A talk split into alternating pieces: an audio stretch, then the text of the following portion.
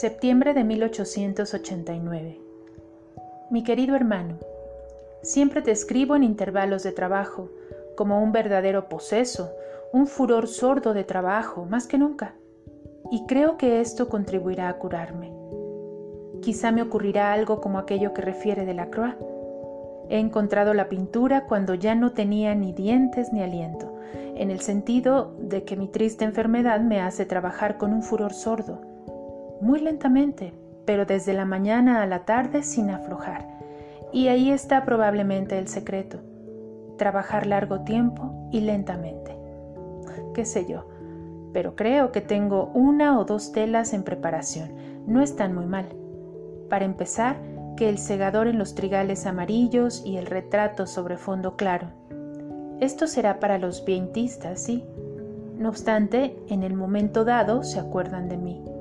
Además que me importa, si quizá más valdrá que me olviden.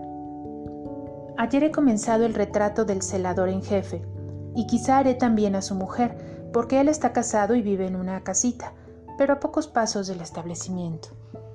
Una cara muy interesante. Tienes un hermoso aguafuerte de legros que representa un viejo noble español.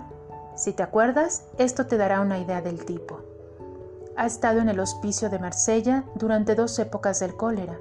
En fin, es un hombre que ha visto morir a mucha gente y sufrir, y tiene en su rostro yo no sé qué de recogimiento, como la cara de Guizot, porque hay algo similar en esa cara, pero diferente que me viene involuntariamente a la memoria.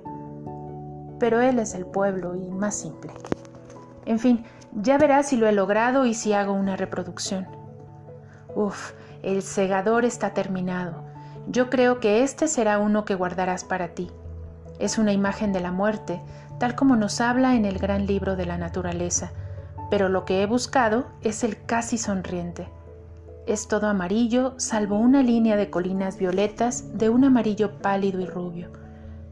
A mí eso me divierte, después de haberlo visto así a través de las rejas de hierro de una casa de locos.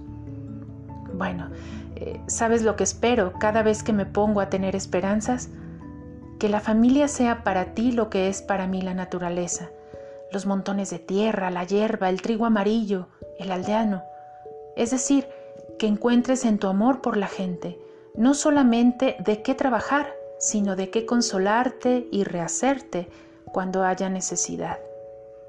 La vida pasa así, el tiempo no vuelve, pero yo me encarnizo en mi trabajo, justamente porque sé que las ocasiones de trabajar no se repiten, sobre todo en mi caso en que una crisis más violenta puede destruir para siempre mi capacidad de pintar.